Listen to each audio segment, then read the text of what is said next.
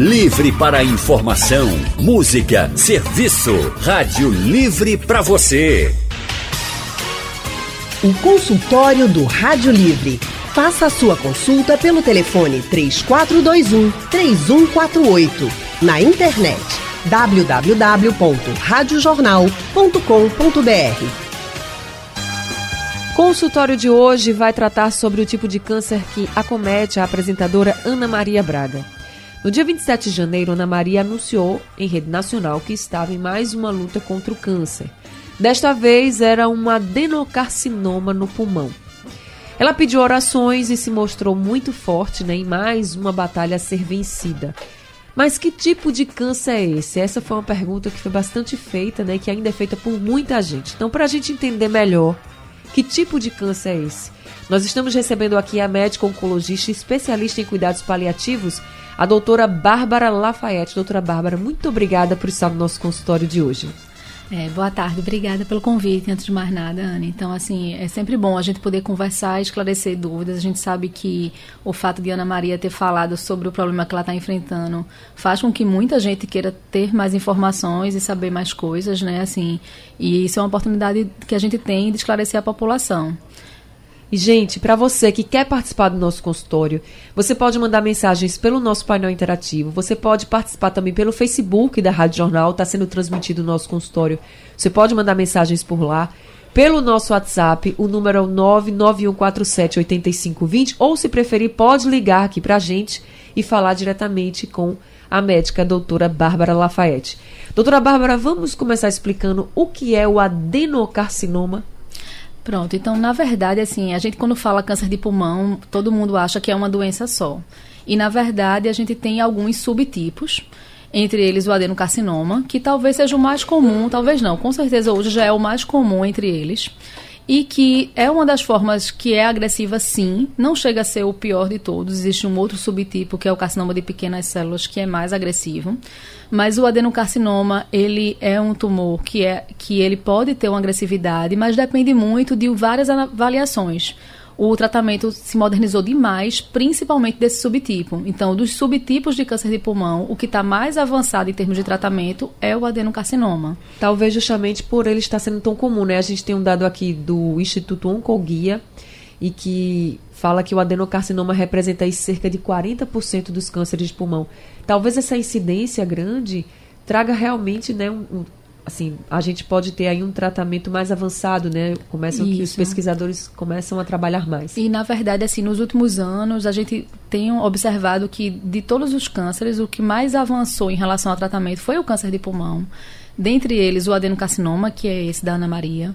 E hoje, mesmo o adenocarcinoma, assim, eu acho que isso é importante falar para a população, mesmo pacientes diferentes com adenocarcinoma podem ser tratados de maneiras diferentes, porque a gente faz umas avaliações hoje em dia do ponto de vista de detalhar mais e achar subtipos do próprio adenocarcinoma. Então a gente tem uma gama de medicações novas e cada vez mais a gente fala em individualizar o tratamento. Então a gente vai escolher o melhor tratamento para aquele paciente. Consultório do Rádio Livre hoje falando sobre a luta da apresentadora Ana Maria Braga, né, que está enfrentando um subtipo de câncer de pulmão que é o adenocarcinoma. A gente está recebendo aqui a médica oncologista, especialista em cuidados paliativos, a doutora Bárbara Lafayette, e também estamos recebendo aqui a professora de Fisiologia e Cancerologia da Universidade Federal Rural de Pernambuco, a Geice Andrade. Geice, seja muito bem-vinda ao nosso consultório. Obrigada. Boa tarde. Boa tarde a todo mundo que está ouvindo. Antes da gente começar, eu já queria chamar aqui nosso ouvinte Jaziel de Beberibe, que está na linha, para saber. Ele quer participar do nosso debate, né, do nosso consultório. Então, Jaziel, muito boa tarde para você. Bom falar com você, viu? Boa tarde, Anne. É, a minha pergunta é a seguinte: eu queria saber se uma tuberculose não tratada pode evolu evoluir para algum câncer desse tipo e qual a causa desse câncer de Ana Maria Braga. Tá certo, Jaziel. Muito obrigada, viu? Oi, Jaziel. Boa tarde. Então, assim, é, a tuberculose ela não pode se transformar num câncer, tá certo? Assim, o que complica às vezes é porque às vezes tem pacientes que a gente vai investigar uma coisa e descobre que é outra ou vice-versa, ou seja, você pensa que é uma tuberculose na verdade era um câncer ou o contrário, mas não tem relação de causa. E o adenocarcinoma de Ana Maria Braga, a gente não tem como lhe dizer certamente qual foi a causa, mas assim, o que a gente sabe é que, por exemplo, o cigarro é um dos fatores de risco para o adenocarcinoma de pulmão. Então, às vezes, às vezes não, na grande parte dos pacientes que têm adenocarcinoma de pulmão foram fumantes. Mas a gente também tem casos que não fumaram, então não tem só uma causa estrita. Então a gente tem outros fatores como obesidade, como a própria é, velhice. Então não é uma coisa tão estrita. Agora, talvez o principal fator seria realmente o tabagismo. Professora Geice, quando a gente fala de adenocarcinoma, a doutora Bárbara estava realmente aqui explicando para a gente o que era que atinge né, os tecidos hum. glandulares. E a gente está usando aqui como exemplo o caso de Ana Maria Braga, que foi o que chamou a atenção, até para esse nome, né, esse subtipo aí do câncer, o adenocarcinoma. Mas o adenocarcinoma, ele pode surgir em outros tipos de câncer, por exemplo, a mulher que tem um câncer de mama, pode ter esse subtipo também? Sim. Adeno, ele é um nome que deriva do latim que quer dizer glândula, uma função glandular. E geralmente os adenocarcinomas, eles têm uma taxa de crescimento mais rápida do que outros tipos de cânceres. Por quê?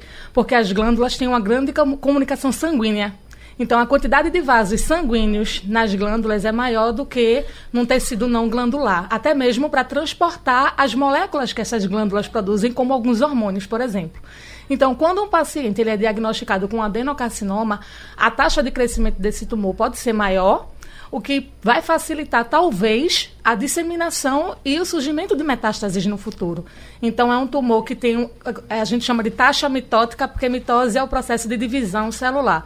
Então, como os tumores é, do tipo adeno, eles têm uma taxa de crescimento muito rápida, a chance desse paciente daqui para frente aparecerem metástases em linfonodos, em órgãos próximos ou até em órgãos mais distantes é bem maior. Então, a gente diz que é um tumor um pouco mais agressivo do que os cânceres que não são do tipo adeno.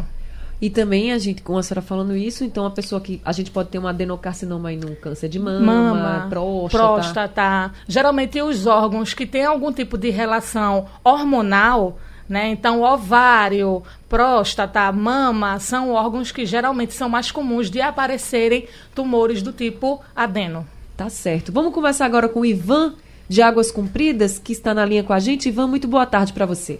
Boa tarde, Anne. É, é, é Ivan Guzmão, presidente do Cobreloa, viu? Oi, Ivan Guzmão, tudo bem? Tudo bem, Ana. Olha, eu quero, eu quero saber da doutora, porque o, o câncer, a pessoa que não tem que tratar, ela, ela mata tão mais rápido. Né? Porque eu tô vendo essa menina, né? Você falou aí que vai fazer a, a quinta cirurgia.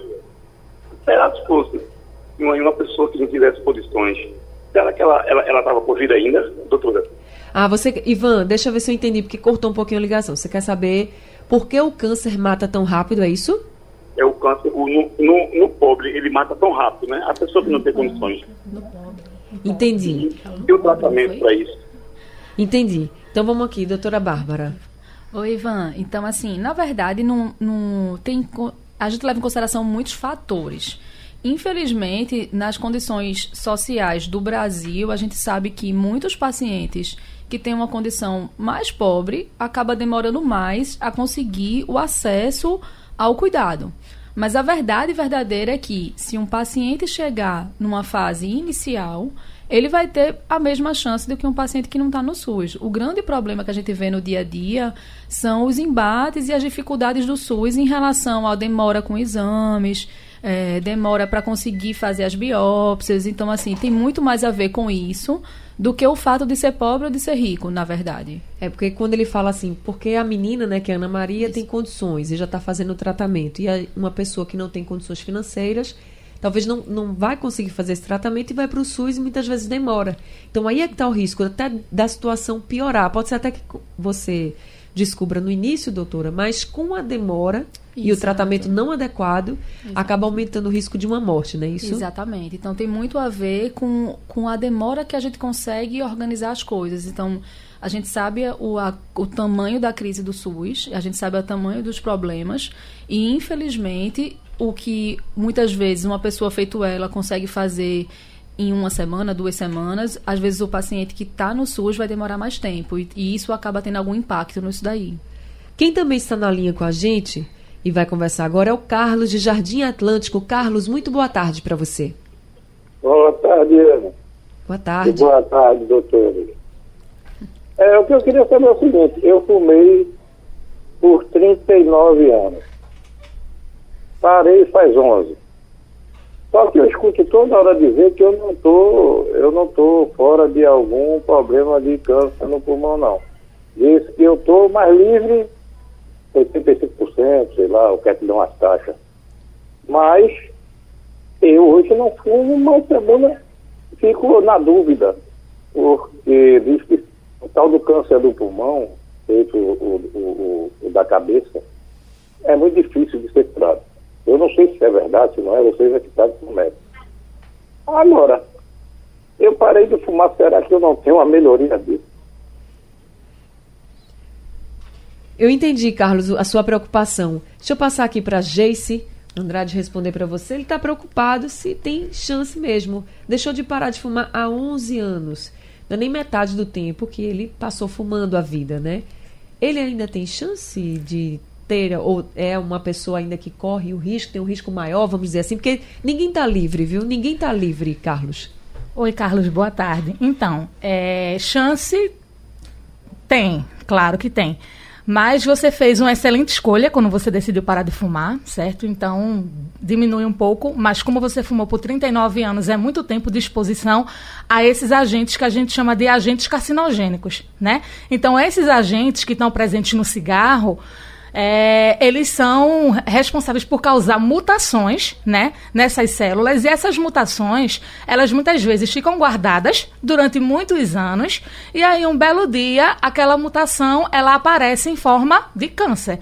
Então, assim, dizer que o senhor não vai ter câncer de pulmão, ninguém pode dizer. Dizer que vai ter também a gente não pode. Mas como o senhor usou é, cigarro por 39 anos, então esses anos todos de exposição é, podem ter levado algumas células a ficarem mais frágeis. Então, essa doença ela pode surgir no senhor, sim ou não. É, mas parabéns por ter parado de fumar, de qualquer forma. E só complementando, Carlos, assim, primeiro que quando você para de fumar, você com certeza hoje tem menos risco do que você tinha há 11 anos. Agora, o seu ainda é maior do que a maioria da população que nunca fumou. E mais importante é o seguinte: se Deus me livre, ainda assim você tivesse, o paciente que parou de fumar, ele tem mais chance do tratamento dar certo. Então, a importância de parar de fumar está em todos os sentidos, em diminuir o risco de ter e, se caso tivesse, ter mais chance de se curar. Então, sem dúvida, você fez a coisa mais importante, a melhor escolha. É isso mesmo, viu, Carlos? Parabéns pela sua escolha. Consultório do Rádio Livre hoje, falando sobre a luta da apresentadora Ana Maria Braga, né, que está aí lutando contra mais um câncer de pulmão. E a gente está falando justamente sobre esse subtipo do câncer de pulmão que ela está enfrentando, que é o adenocarcinoma. Estamos recebendo aqui a cancerologista e professora de fisiologia, a Geice Andrade, e também a médica oncologista e especialista em cuidados paliativos, doutora Bárbara Lafayette. Já temos alguns ouvintes na linha, vou começar com eles. O Jailson do Curado é quem vai participar com a gente agora do consultório. Jailson, muito boa tarde para você. Boa tarde. Pode a falar. minha pergunta é, é, quem consome enlatado, carne vermelha, esses embutidos, pois a OMS acusou esses alimentos, carne vermelha, enlatado, embutido e outras coisas mais, etc., de estar tá causando câncer. Isso é verdade? A senhora, a senhora doutor, consegue, com, é, concorda com isso? E, e e, desde que ano existe o câncer? Só isso. Olá, Jailson, boa tarde. Sim, é verdade, tá? A carne vermelha tem uma grande quantidade de uma substância chamada nitrato, que é um dos principais agentes que também pode influenciar mutações, né? Então, toda vez que a gente for falar de câncer, a gente tem que pensar assim: o câncer ele é uma doença genética, mas pode ser ou não de origem hereditária. Por que genética? Porque antes da doença aparecer, essas células, que eram células normais, começaram a criar mutações. Essas mutações surgem da onde? Do nada? Não. Da exposição a agentes que a gente chama de carcinogênicos, que na grande maioria das vezes são agentes é, exógenos. Por exemplo, com alimentação, o cigarro, a bebida alcoólica. É, em todas essas substâncias, é, a gente tem presente agentes que são agentes iniciadores que vão criar mutações que vão transformar essas células normais em células cancerígenas.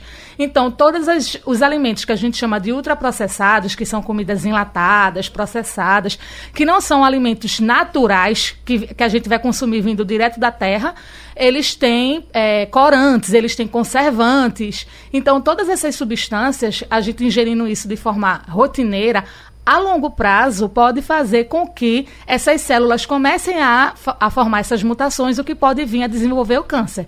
Então, hábitos saudáveis, não só alimentação, mas exercício físico, ajuda muito as nossas células a combater essas mutações, a reparar essas mutações. Então, é verdade sim. E o câncer, é, dados paleontológicos mostram é, dinossauros com câncer. Então, o câncer talvez tenha sido uma das primeiras doenças é, dos seres vivos. Né? Por quê? Porque não é nenhum agente que causa a doença. Por exemplo, um vírus, uma bactéria, um, até que, é, tem alguns vírus e algumas bactérias que podem estimular a, muta, é, a, mutação. Mas, por exemplo, uma gripe que é causada pelo vírus, é, uma inflamação na garganta que é causada ou por vírus ou por bactéria. O câncer não. O câncer é o seu próprio corpo formando uma doença em você. Então, é uma das primeiras doenças que a gente tem de dados registrados é, paleontologicamente falando. Agora quem está na linha é o Assis de Paudalho, quer conversar com a gente. Assis, muito boa tarde para você. Boa tarde. Eu queria saber, a doutora, a pessoa que aqui no interior cozinha com muito com lenha, ofende a fumaça da lenha na comida? Entendi. Cozinha muito com lenha, doutora Bárbara. Essa fumaça também é prejudicial? Aumenta o risco? Assim, os dados não são tão bons como para tabagismo, mas tem sim relação, assim como outros tipos de, de, fumo também. Já que você falou isso, no interior muita gente fuma cachimbo, por exemplo, e também aumenta o risco. Então, fogão a lenha pode aumentar, é, cachimbo pode aumentar. Quem trabalha também em algumas fábricas que queimam muita coisa, principalmente de plástico e, e, e brasilite, como se falava muito antigamente. Então, tem outras causas também, coisas que você inala e com agentes carcinogênicos também pode aumentar o risco. Como é o tratamento de uma pessoa, ou como pode ser, né, o que a gente não sabe? Por exemplo, a gente está aqui usando muito o exemplo da Ana Maria Braga. Mas, claro que as doutoras que estão aqui, elas não têm conhecimento do caso, né? E é preciso ter muitos detalhes. Mas vamos pensar de uma forma geral, para quem é diagnosticado com adenocarcinoma, por exemplo, no pulmão, como ela. Como é que é esse tratamento? Ela contou que não pode ser cirúrgico. Mas como é que é então esse tratamento? Então, na verdade, todo mundo que tem um diagnóstico de um adenocarcinoma ou de qualquer câncer, a primeira coisa que é feita é fazer exames para saber o tamanho do problema. Eu digo dessa maneira, mas assim é o que a gente chama de estadiamento. Então, a gente primeiro vai avaliar isso. E no caso do adenocarcinoma de pulmão, a primeira pergunta é se pode operar ou não. Se o caso for passível de cirurgia, o tratamento vai envolver uma cirurgia. Caso a cirurgia não seja, a gente não tenha como fazê-la, seja porque o paciente não tem condições de fazer, ou porque o tumor já invadiu alguma outra estrutura, ou causou uma metástase, ou tem algum motivo onde a cirurgia é proibitiva, hoje em dia a gente tem uma gama de tratamentos. Então, a radioterapia é uma opção, a quimioterapia sempre é uma opção, e recentemente a gente teve a introdução de uma nova classe, que é a imunoterapia que na verdade é um tratamento um pouco mais inteligente, onde ele vai ativar o seu próprio sistema imune para combater. E existem algumas outras terapias que são chamadas terapias-alvo, que também são usadas para os adenocarcinoma, mas quando você identifica exatamente a mutação e vai atacar exatamente aquela mutação. E aí, só mais ou menos na nossa população, isso não passa de 25, 30%. A grande maioria vai envolver quimioterapia com imunoterapia hoje. Consultório do Rádio Livre de hoje, falando sobre o tipo de câncer que acomete a apresentadora Ana Maria Braga, o adenocarcinoma, no caso dela, no pulmão. Mas as especialistas já falaram aqui no nosso consultório que esse subtipo de câncer ele pode aparecer em qualquer tipo de câncer, tá? Você pode ter um adenocarcinoma na mama, na próstata, enfim, não só no pulmão. Estamos recebendo aqui a médica oncologista, a doutora Bárbara Lafayette, ela também é especialista em cuidados paliativos, e também estamos recebendo a professora de Fisiologia e Cancerologia da Universidade Federal Rural de Pernambuco, a Geice Andrade. Pelo nosso Facebook, a gente tem a participação de Nádia Jamota. Ela diz o seguinte, doutoras, é, ela fala que a prima nunca fumou, mas morreu bem nova, aos 50 e poucos anos. Aí ela diz: Meu pai fumou durante 66 anos. E depois parou, mas com 80. Desculpa, ele fumou e aos 66 anos ele parou. E depois, com 88, faleceu, ou seja, aí 22 anos depois. Não com câncer de pulmão, mas com suspeita de um câncer no pâncreas, só que não foi confirmado. Mas aí eu perguntei para ela, e sua prima? Ela disse que foi câncer de pulmão. Quando descobriu, já estava com metástase no corpo. E que essa prima dela ainda sofreu uns 5 anos. Ela era uma excelente professora, segundo aqui a Nadja. E ela pergunta se o fato de ela trabalhar com pó de giz, que era no quadro, né, no quadro verdinho, né, que a gente dizia quadro negro, né, com pó de giz, se pode ter desencadeado câncer. Doutora Bárbara, Geis, o que, é que vocês acham? Não existe nenhum artigo científico que crie essa relação de causa entre o giz, o pó de giz e o, o surgimento de cânceres. Como o Bárbara estava falando, de 10 a 15% dos casos de pacientes que vão ter câncer de pulmão não estão associados a, ao fumo, né? Como pessoas que vão ter câncer em, várias, em qualquer outra parte do corpo que sempre tiveram também hábitos saudáveis, nunca tiveram, não bebem ou não fumam. Né? Infelizmente, o câncer também pode surgir é, em pessoas que mantêm hábitos saudáveis. E aí a relação é uma relação que a gente chama de causa esporádica, sem, sem um fator direto associado. Doutora Bárbara, pessoas que já tiveram algum tipo de câncer, como Ana Maria, né? Ana Maria já descobriu tumor no reto, ela já teve câncer de, de pele, ela já teve outros tumores, inclusive ano passado, né? No pulmão. Pessoas que já tiveram alguns tumores, elas têm mais chance de ter, por exemplo, outros subtipos como o adenocarcinoma? Então, assim, tem duas formas de responder essa pergunta. Então, no caso de Ana Maria, por exemplo, que a gente entende que tem a história do tabagismo envolvido, a gente tem que lembrar que tem alguns fatores de risco que são comuns a outros cânceres. Então, para um caso desse específico, dessa maneira, por exemplo, aumenta assim o risco. E o outro caso é um caso até que Jace falou no começo, a questão das causas hereditárias. Então, em famílias que você tem um gene defeituoso para algum tipo de câncer específico, às vezes você pode ter não só aquele, mas alguns outros associados. Então, de modo geral, sim, quem já teve um tipo de câncer tem mais risco de ter câncer do que as outras pessoas. Aí, quando a gente fala nessa questão do fumo, muita gente está aí perguntando, tem até a pergunta aqui do Edmilson, do Totó, ele disse que fumou durante 13 anos, foi o que eu coloquei aqui, que ele se fumou de 1976 a 1989. Parou de fumar. A gente está em 2020. Tem muito tempo, né, que ele parou de fumar. Ele, eu tenho chance, Deus me livre, ele coloca, colocou assim, de contrair o câncer. Eu queria saber o seguinte: se existe tempo. Por exemplo, parei de fumar depois de 20, 30 anos, o meu risco diminui assim a, é. ao risco, por exemplo, de uma pessoa que nunca fumou, ou se não existe isso? É, pelos dados que a gente tem hoje, inclusive, assim, é até importante contar para o pessoal que hoje a gente já tem algumas formas de rastreio do câncer de pulmão, que é para diagnosticar mais precocemente as pessoas que estão sob maior risco. Então, só para entender esse negócio do tempo, nesses programas, de modo geral, a gente leva em consideração 15 a 20 anos de parada do fumo no sentido de achar que essa pessoa já tem uma redução importante no seu risco em relação ao que tinha antes.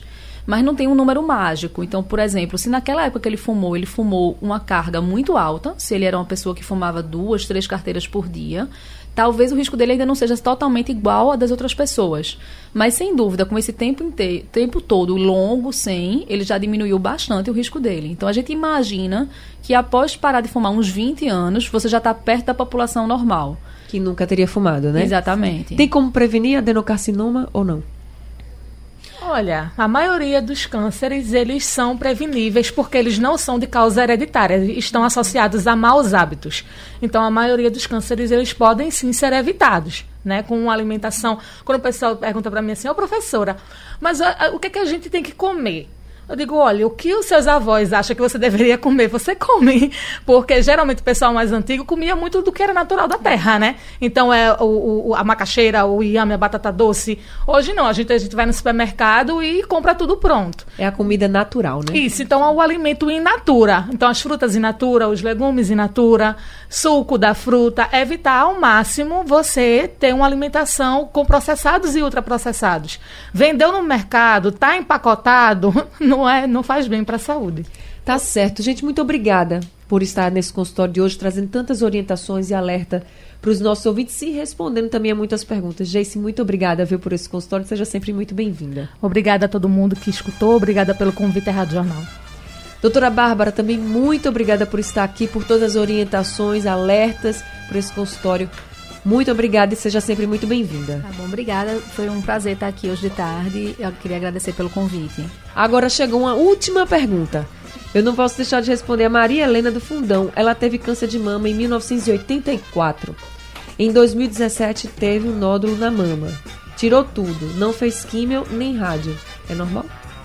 É, essa, é, essa questão desse tratamento é baseado. Eu só conseguiria responder 100% vendo o, como era esse nódulo que ela fez, porque depende muito do tipo de tumor. Do mesmo jeito que a gente falou do pulmão, que tem mais vários subtipos, na mama também a gente tem isso. E em algumas situações, a quimio e a rádio não são necessárias, inclusive podendo trazer mais toxicidade do que vantagem. Então, normalmente o que a gente faz é avalia a biópsia que é tirada na época do nódulo e vê os fatores e aí decide. Mas existem casos sim que não precisa fazer nem químio nem rádio. Tá certo, tá respondido aí. Obrigada, Maria Helena, pela participação. Gente, doutora Bárbara, ela é oncologista da Redidor São Luís e também atende no IMIP e no Hospital Barão de Lucena. Telefone do consultório 21380777. Consultório do Rádio Livre está chegando ao fim. A produção foi de Gabriela Bento, os trabalhos técnicos de Big Alves e Edilson Lima, a editora executiva é de Ana Moura e a direção de jornalismo é de Mônica Carvalho. Sugestão ou comentário sobre o programa que você acaba de ouvir, envie para o e-mail ouvinte@radiojornal.com.br ou para o endereço Rua do Lima 250, Santo Amaro, Recife, Pernambuco.